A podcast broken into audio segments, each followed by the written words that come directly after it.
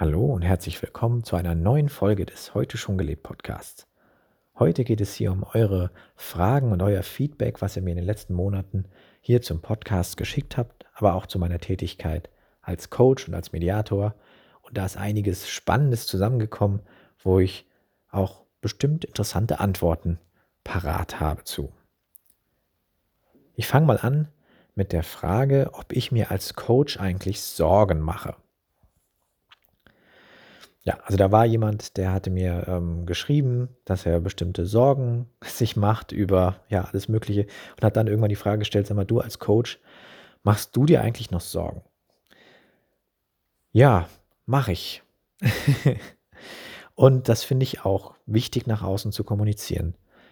Denn ein Coaching ist ja dafür da, dich weiterzubringen in deinem Leben, ähm, dafür zu sorgen, dass du Lösungen findest für deine eigenen Herausforderungen, dein Leben vielleicht umgestaltest, so wie du es willst. Wofür es nicht da ist, ist ähm, Gefühle abzuschaffen und zum Beispiel zu sagen, also jetzt nach diesem Coaching bin ich nur noch auf Wolke 7, nur noch glücklich und die anderen ähm, Gefühle wie Trauer, Wut und Angst, die kenne ich gar nicht mehr. Das wäre auch ein Versprechen, was ziemlich unrealistisch ist. Und genauso ist es auch für mich als Coach, ähm, dass ich nach zwei Jahren Ausbildung, die ich gemacht habe und nach einigen Jahren der Erfahrung, die ich jetzt schon als Coach arbeite, trotzdem noch all diese Gefühle in meinem Leben habe, die ähm, positiven wie auch die, die man als negativ einstuft im Allgemeinen. Und ähm, ich kann vielleicht anders damit umgehen durch die Erfahrung, die ich gemacht habe durch die Ausbildung, dass ich zum Beispiel bemerke, wenn ich mich sorge und dann sage, okay, das ist jetzt gerade unnötig, was kann ich ähm, damit jetzt anfangen, was kann ich vielleicht auch dadurch über mich lernen, warum mache ich mir jetzt darüber Sorgen und was kann ich mir Gutes tun oder wie kann ich damit umgehen, dass es jetzt eben besser wird und dass ich da meine Energie nicht unnötig drauf verschwende. Aber in der Außenwirkung finde ich es eben auch sehr wichtig, einfach weil ich ähm, authentisch sein möchte, das auch hier im Podcast oder an jeder anderen Stelle auch mal zu erwähnen, dass ich eben auch noch Herausforderungen in meinem Leben habe, wie die meisten anderen Menschen auch. Und ähm, das ist auch in Ordnung so. Ja, dann hatte mir jemand bezüglich meiner Meditationsfolge geschrieben, dass ähm, er oder sie da einige Minuten meditiert hätte und dann aber abgebrochen hätte, weil, ähm, also ich zitiere jetzt mal, ich habe mir so viele Gedanken gemacht und ähm, die ganze Zeit dann nur noch nachgegrübelt. Das ist ja dann keine Meditation, es hat keinen Sinn. Ich glaube, ich kann einfach nicht meditieren. Ja, dann habe ich, glaube ich, das nicht gut und verständlich genug erklärt in meinem Podcast. Deshalb möchte ich das jetzt gerne nochmal nachholen. In der Meditation geht es ja nicht darum, ähm, gedankenlos zu werden oder gefühllos zu werden oder in einen Status der Ekstase zu kommen. Ähm, wenn man mit dieser Erwartung da reingeht, wird das nicht so gut funktionieren zumindest nach meiner Erfahrung. Sondern es geht ja nur darum, einfach mal mit sich zu sein und mit allem, was da ist, mit all den Gefühlen, die da sind, mit allen Gedanken, die da sind. Und wenn man sich hinsetzt und merkt, ich bin total verspannt, dann geht es nicht darum, zu sagen, ich entspanne mich jetzt mal durch die Meditation. Nein, dann geht es darum, genau dort hinzuschauen. Wo bin ich verspannt? Wie fühlt sich das an? Und vielleicht geht dann die Anspannung von ganz alleine, aber das muss nicht sein. Wenn man diese Erwartungshaltung aufbaut, wird es nicht funktionieren.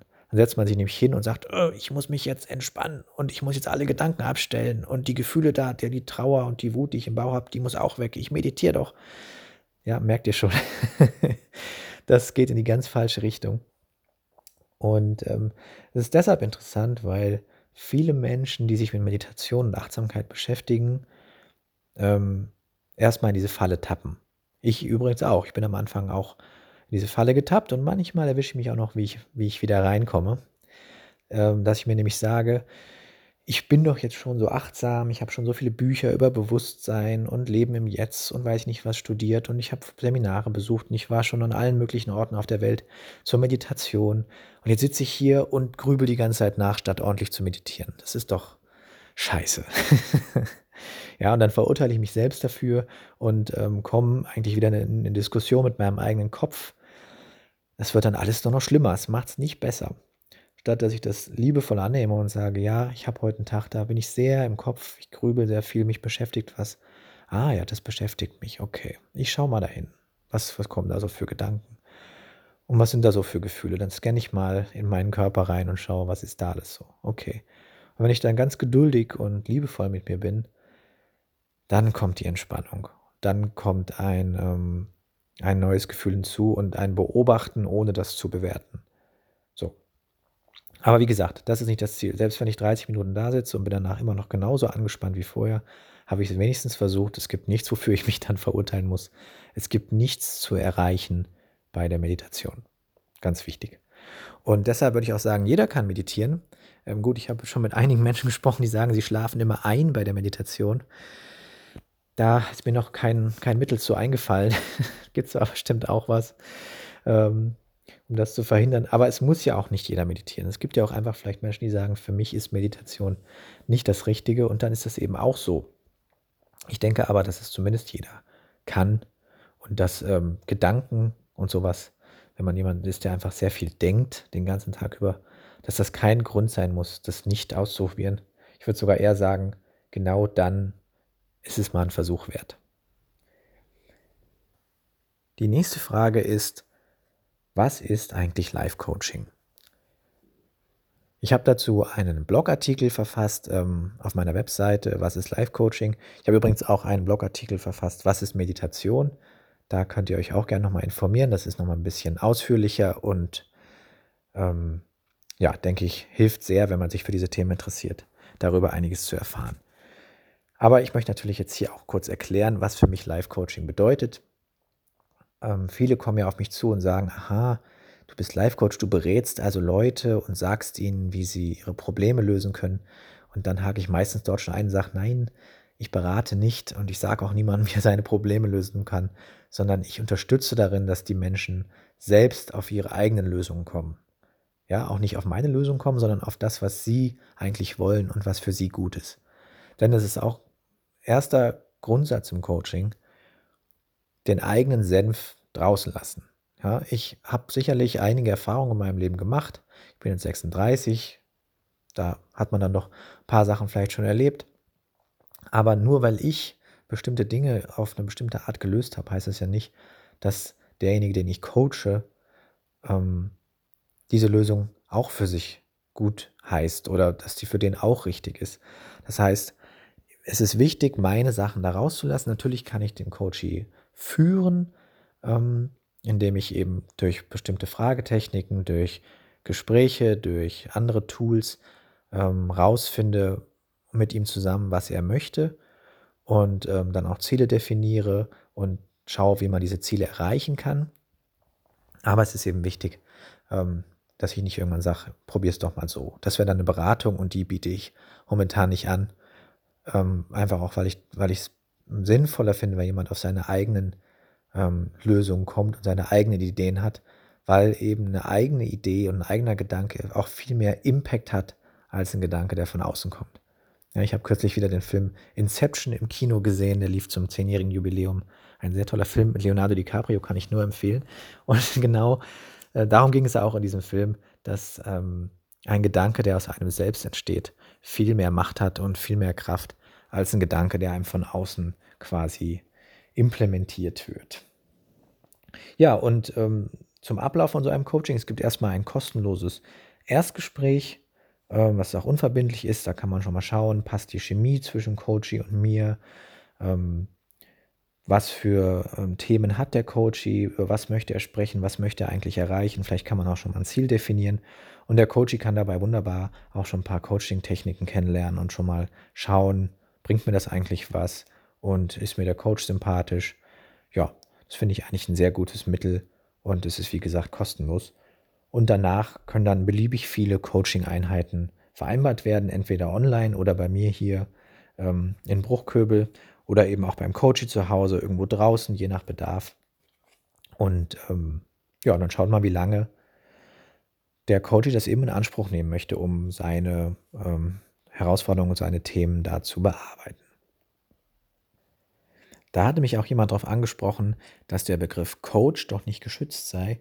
Und ähm, dass auch der Begriff Coach öfters ähm, mit was Negativem assoziiert würde. Zumindest für die Person war das so. Und da kann ich teilweise zustimmen. Also der Coach-Begriff ist nicht geschützt, das ist richtig. Ich bin jetzt ja zertifizierter Coach und zertifizierter Mediator. So kann sich jetzt meines Wissens nach nicht jeder nennen, der eben kein Zertifikat hat. Aber trotzdem kann sich jeder Coach nennen. Was natürlich auch dazu führt, dass es Mitbewerber gibt, die ich jetzt nicht für sonderlich seriös halte oder deren Angebot mich jetzt gar nicht anspricht, wo ich sage, das ist für mich kein Coaching, was die anbieten oder die Arbeit, die die da machen, finde ich jetzt nicht professionell. Gut.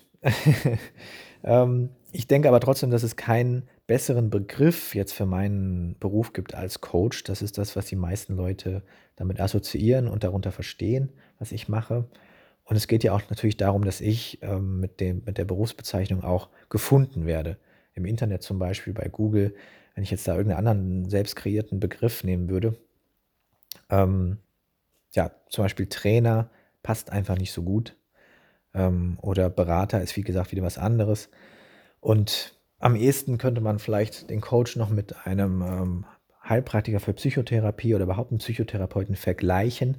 Aber da gibt es eben auch ganz wichtige Unterschiede. Darüber könnt ihr aber gerne nochmal mehr lesen in meinem Blogartikel, wie gesagt, zum Thema Was ist Live-Coaching auf meiner Website. Ich habe dann einen Hinweis noch darauf bekommen oder auch Feedback von mehreren Leuten, die gesagt haben, in deiner ersten Podcast-Folge zum Thema Demenz und dann auch nochmal in der Folge zum Thema Lebensplanung hast du ja relativ viel ähm, deine persönlichen Geschichten mit eingebracht was auch interessant war.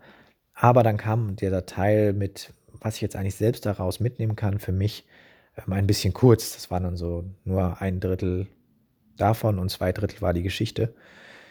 Ähm, ich arbeite natürlich stetig an diesem Podcast und bin sehr dankbar, dass ihr mir das gesagt habt, denn ich habe dann versucht, in den nächsten Folgen immer darauf zu achten, mehr konkrete Tipps und Tools für euch mit einzubauen, dass ihr auch viel damit an ähm, Input bekommt und mitnehmen könnt für euch.